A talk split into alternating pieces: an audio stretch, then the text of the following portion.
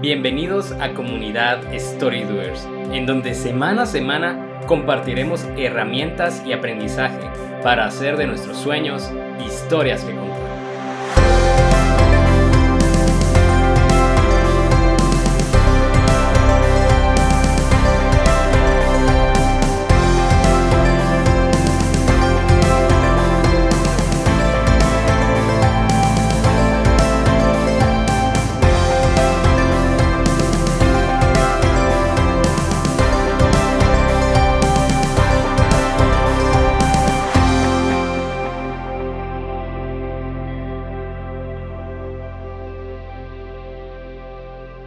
Hola amigos, bienvenidos a Comunidad Story Doers, el podcast donde juntos aprenderemos a hacer de nuestros sueños historias que contar. Estamos muy felices con Jaime, que está acá una Mucho gusto amigos, ¿cómo están? Eh, en el episodio número 3 de, este sueño que nosotros estamos comenzando a materializar y pues eh, como les prometimos, este podcast en especial tratará de la segunda parte de nuestro aprendizaje con uno de los gurús del liderazgo latinoamericano como es Víctor Hugo Manzanilla. Tuvimos hace semanas eh, la oportunidad de ser partícipes de la conferencia Liderazgo Épico y en esta conferencia Víctor Hugo nos compartió a, los espectadores siete claves que él considera son eh, indiscutibles para un liderazgo de excelencia. Y al hablar de liderazgo, yo creo que todo story doer eh, está llamado a ser líder en diferentes campos, en diferentes circunstancias, en diferentes esferas de influencia. Y bueno, en el liderazgo generalmente aparece un debate que genera discusión respecto a quién tiene la razón o no. Y es al origen de los líderes, al origen de aquellos que cambian el mundo, de dónde provienen, si el líder nace o se hace, si quienes cambian al mundo están predestinados a hacerlo eh, desde el principio de los tiempos o el líder se forma para poder llegar a ser líder. Así que Jaime, ¿qué, qué opinas al respecto? Sí, Salva, yo creo que los líderes tienen muchas cualidades y talentos que hacen que los llamen líderes. Sin embargo, un líder, si hablamos de nacer, pues nace en el momento en que se necesita de uno, dependiendo de las circunstancias y necesidades de un grupo de personas, comunidad o país. Pero este líder nació como tal siendo un líder el líder se forma y se desarrolla durante una vida de aprendizaje y situaciones que lo han preparado para el momento en que se le necesite. Y recordemos que un líder no es necesariamente el impuesto por una jerarquía, sino aquel que inspira a un grupo de seguidores, a una comunidad o a un país para seguir una visión y alcanzar un objetivo en común. Bueno, en, en mi caso también estoy de acuerdo contigo, Jaime. Yo considero que el liderazgo nace, pero no nace desde la cuna, sino que nace en ciertas circunstancias. Y al mismo tiempo el liderazgo se hace. Yo soy un fiel creyente de que nuestros hábitos, nuestras actitudes y las decisiones que tomamos día con día ante las crisis, durante la crisis y después de la crisis, eh, es lo que forma nuestro liderazgo, nos forma nuestro carácter, nuestra integridad. Entonces considero yo que una persona que busca crecer constantemente para el beneficio de una visión de sus seguidores y de sí mismo, es un buen líder. Y entonces, eh, Víctor Hugo nos compartía estas siete claves acerca de, de cómo ser un líder épico, de cómo tener un liderazgo épico. Y la primera clave, amigos, es algo que yo considero es sumamente esencial y es liderarnos a nosotros mismos. Yo siempre he opinado que si la vida es una colección de historias, la tinta con la que se escribe cada historia se llama decisiones. Y muchas de estas decisiones, Víctor Hugo nos compartían que se basa en el estado emocional donde nos encontramos en ese momento. Pues esto nos lleva a pensar que las mejores decisiones las tomamos cuando estamos felices, cuando estamos optimistas o, o somos positivos. Sin embargo, no siempre tomamos las decisiones en un estado emocional ideal o sano. Es ahí entonces donde entra la parte de aprender a liderarse a sí mismo. Quiere decir entonces que nosotros debemos aprender a liderar nuestros estados emocionales, ya que nuestro cerebro está diseñado para la sobrevivencia, para maximizar y minimizar nuestra energía, por ende está configurado para evitar el dolor del cambio y buscar el placer de la comodidad. Entonces nosotros muchas veces reaccionamos eh, solo si la no acción, si la inactividad nos va a producir dolor. Entonces, por ejemplo, un, un caso muy, muy particular de cada persona quizás es aprender a despertarse temprano para hacer ejercicio, para poder estar mejor, ¿ya? Ya que al, levantarnos temprano para hacer ejercicio, eh, estamos evitándonos de enfermedades muchas veces. Y muchas veces la gente que, que, cambia su hábito lo hace porque está a punto de contraer una diabetes, a punto de tener problemas del corazón y es donde toma un punto de inflexión su historia. Sin embargo, no estamos acostumbrados, no estamos configurados cerebralmente para ser alguien que disfruta el cambio. Entonces es ahí donde tenemos que aprender a liderar, a controlar a nuestro cerebro y evitar su reacción natural, que es buscar siempre la comodidad, buscar siempre el placer y evitar el cambio. Entonces, nosotros tenemos que aprender a, a saber liderarnos a través de evitar tener pensamientos limitantes que nos atan a una vida que no nos lleva a nada.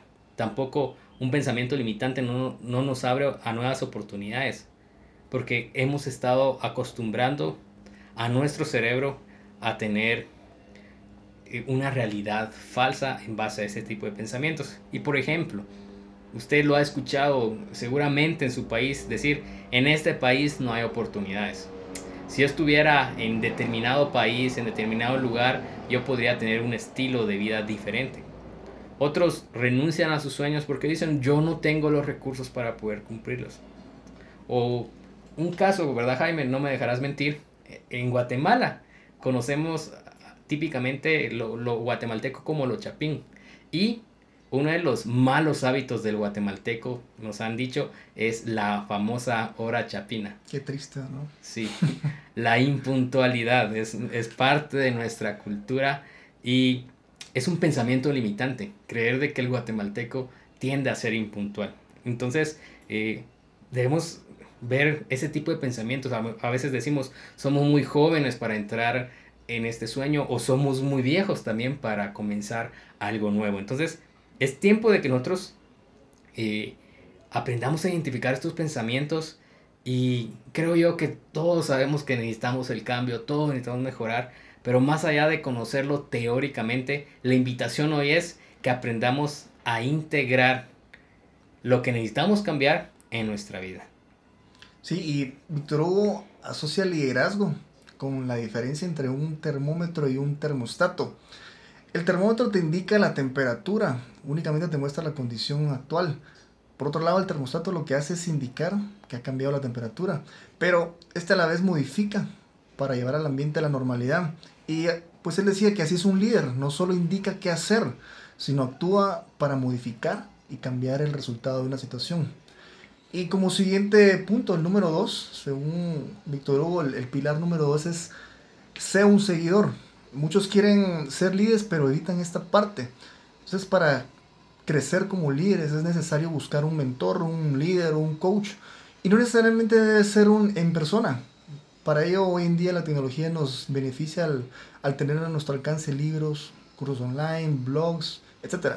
De esas personas que podríamos nombrar nuestros líderes y por ende nuestra inspiración para convertirnos en líderes.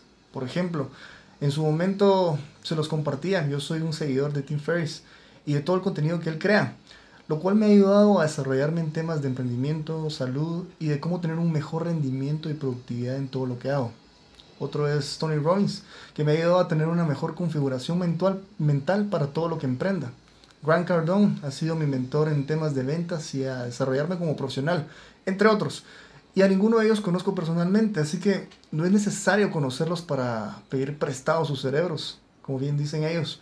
Este mentor, este líder debe también seguir a alguien más. Un líder que no sigue a alguien más deja de crecer y se convierte en un líder que ya no es rentable seguirlo.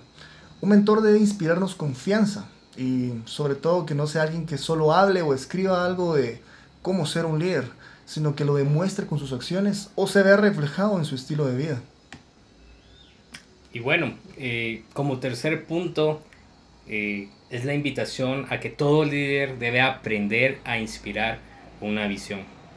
Las personas no buscan realmente a una persona, seguir a una persona como tal, sino la, la visión que transmite esta persona.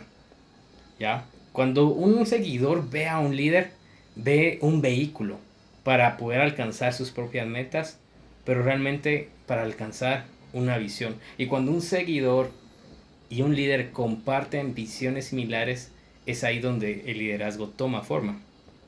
Entonces, esta es la razón, una de las razones principales por la cual las personas siguen a otras personas, porque encuentran a alguien capaz de transmitir y perseguir una visión. Simon Sinek, uno de los escritores actualmente eh, considera yo un gurú en el tema de liderazgo y en el tema de encontrar un propósito. Él hablaba que todo buen líder debe tener la capacidad de transmitir un porqué y también saber articular un cómo lograr y qué hacer cada una de las cosas que le permita expandir el sueño a una visión y la visión hacerlo algo real. Así que si usted se pregunta, ¿será que yo ya soy un líder? ¿Será que yo estoy ejerciendo liderazgo? Yo quisiera eh, que usted se preguntara, ¿qué visión estoy transmitiendo a otros acerca del futuro? ¿Qué visión estoy transmitiendo yo acerca de las circunstancias que, que estamos enfrentando?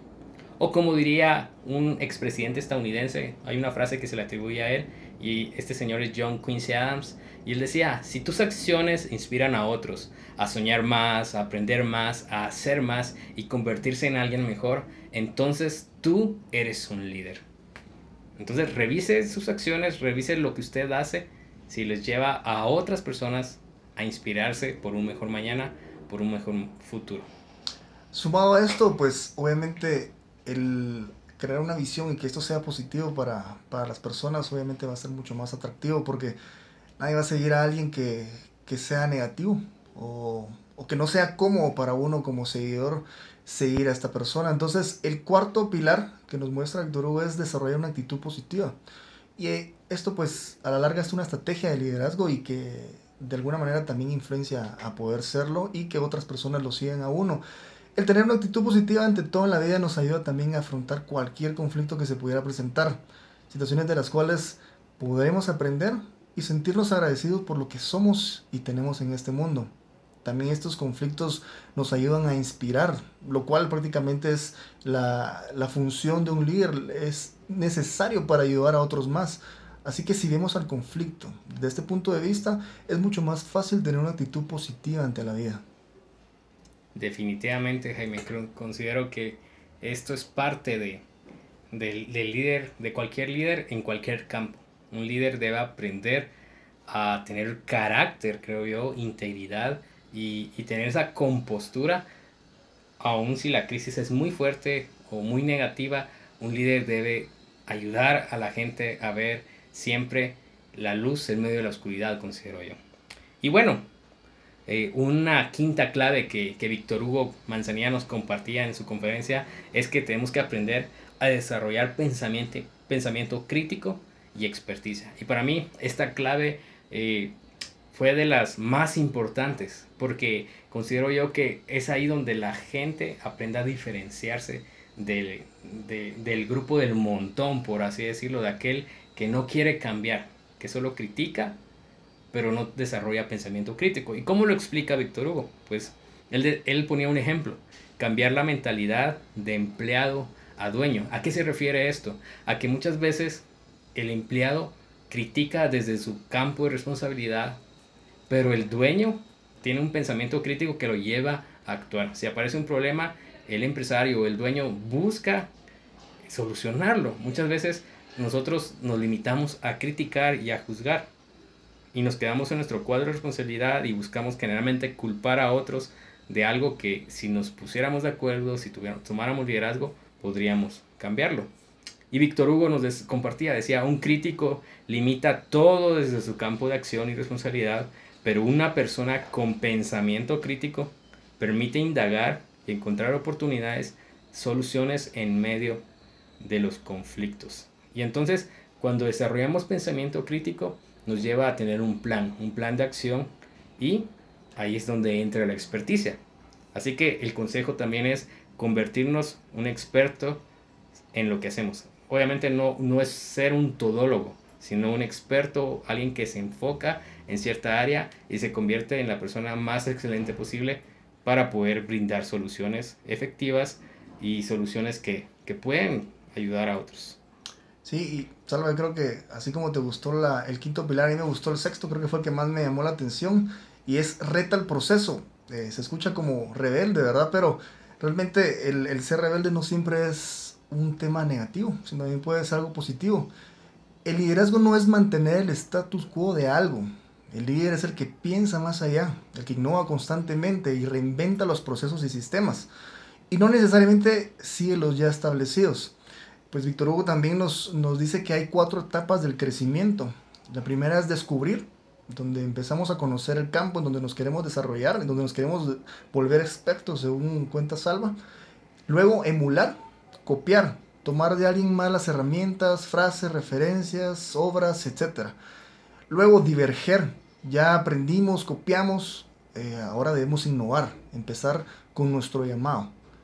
Y la última parte que es el estancamiento, es donde el, el error de muchos líderes, donde creen que lo que fue divergente en su momento sigue siendo relevante. A partir de ese momento es oportuno volver a aprender, seguir las tendencias, volver a innovar, jamás permitir quedarnos estancados, seguir aprendiendo, que una de las, de las habilidades que uno puede desarrollar, que es la, de las mejores que uno puede desarrollar es ser autodidacta, constantemente aprender, leer libros, nuevamente como decía, seguir a, líderes que están haciendo algo diferente y no quedarnos atrás no creer que lo que hicimos en su momento todavía sigue siendo algo innovador. Eh, la innovación es a diario. Además de innovar nuestro contenido, es innovarnos nosotros y no quedarnos con lo mismo que, aprendimos hace cinco años. Hoy en día la tecnología nos, nos hace ver de que a diario hay un nuevo tema que podemos nosotros aprender. Y, bueno, yo quisiera agregar un poco más respecto a, qué proceso estamos hablando, ¿verdad? Eh, Víctor Hugo nos hacía una pregunta en la conferencia y él decía, quieren saber cuál es la diferencia entre gerente y líder, ya es qué proceso gestiona. Un gerente gestiona el status quo, como nos menciona Jaime, pero un líder aprende a gestionar el cambio. Entonces muchas veces cometemos ese error de asumir que alguien con un título gerencial es automáticamente un líder. Sin embargo, eso es falso. Un líder es aquel que aprende a identificar qué hacer que actuar en diferentes circunstancias y provoca el cambio. Y eso nos lleva a la última etapa y es aprender a convertirnos en ser líderes que ejecutan. Hay dos clases de personas definitivamente y son las que piensan y aparte están las que actúan. Las que piensan solo se quedan filosofando y, planeando. Eh, es una, una, forma de procrastinar, creo yo, eh, eh, tener la excusa de que estamos planeando para luego ejecutar, pero muchas veces esa, esa ejecución no llega. Sin embargo, hay otras personas también que actúan, que fallan, pero siguen intentando hasta lograrlo y aprenden en el camino, en el trayecto. Una persona puede atraer por su visión, pero solo puede mantener conectado a sus seguidores por su capacidad de ejecución y esto es algo realmente vital para todo líder. No sirve de tener una visión totalmente idealista si no sabes cómo ejecutar la misma. Los líderes aprenden a actuar a pesar del miedo. Ellos no titubean porque saben que aunque fallen, les servirá de experiencia y aprendizaje. Y yo considero que planes y acción van de la mano. Y esto nos lleva a resultados. ¿Ya? Muchas veces también creo yo que no nos podemos ir a los extremos, ¿verdad, Jaime? Sino que eh, tenemos que aprender a planear y actuar. Porque actuar sin planear es como disparar y luego apuntar hacia tu objetivo. Y bueno, estas son las siete claves que, que, Víctor Hugo nos compartió en su conferencia acerca de, de cómo ser un líder con liderazgo épico. Y yo quisiera agregar algo más. Uno de los argumentos más utilizados al escribir ficción o hacer un script de películas es donde el personaje principal se encuentra en, una, en medio de una situación de crisis que le hace actuar y convertirse en líder, haciendo de este evento, de esta crisis, de esta incertidumbre, un punto de inflexión. Y bueno, en la ficción, porque nosotros podemos dominar totalmente lo que sucede, muchas veces estos líderes, estos personajes ya traen configurado todo para ser líderes. Sin embargo, en las habilidades para lograrlos es, es, muy raro el caso, considero yo, de las personas que de la noche a la mañana adquieren capacidad de liderazgo. En la vida real es totalmente diferente. Obviamente también tenemos crisis que obligan a los líderes que hoy admiramos a actuar. Sin embargo, muchas veces el éxito ante tal situación no fue producto de algo de la noche a la mañana, sino más bien fue la suma de los hábitos, de las actitudes, de las decisiones que llevaban años tras años trabajándose, puliéndose en el día a día, en la rutina diaria, ¿ya? Así que yo considero que mientras llega la oportunidad de ejercer nuestro liderazgo, porque con Jaime hablábamos antes de comenzar el episodio de que realmente nosotros no vamos a ser líderes en todos los campos donde interactuemos. Sin embargo, en donde sí nos corresponde ser líderes, debemos aprender a, a trabajar ya, ya, de aprender a resistir a la tentación de acomodarnos, de insistir en prepararnos y confiar en que los hábitos que plantemos hoy darán frutos de excelencia en el mañana. Y, cierro yo con, con una frase de John C. Maxwell eh, que pude aprender hace un par de años. Y él decía, si tienes metas fuertes, pero tus hábitos son débiles, jamás llegarás a ellos, a menos que vivas de manera intencional. Entonces, sí, bueno, yo creo que también algo oportuno saber es de que soñar es gratis, soñar es fácil, pero el implementar todos estos pilares nos va a ayudar a nosotros a, a, llegar a hacer nuestra historia, que es lo que nosotros les compartimos a través de este podcast. Está bien soñar, pero no nos quedemos en solo soñar y nunca hacer. Entonces, como bien dice el, el, el, título de nuestro podcast, es una comunidad de story doers. Seamos quienes creamos esa historia, de poder contar nuestra historia. Pero no solo es un sueño, no solo es algo que nosotros queremos hacer, sino que actuemos para poder lograrlo. Así que nuevamente muchas gracias por escucharnos. Pero antes que te vayas, queremos invitarte a que nos sigas en las redes sociales. En Facebook podrás encontrarnos como Comunidad Story Doers, en Twitter e Instagram como C Story Doers y nuestra página comunidadstorydoers.com. Y no olvides de suscribirte a través de iTunes y SoundCloud para recibir el episodio siguiente automáticamente en tu dispositivo favorito. Hasta la próxima. Nos vemos amigos.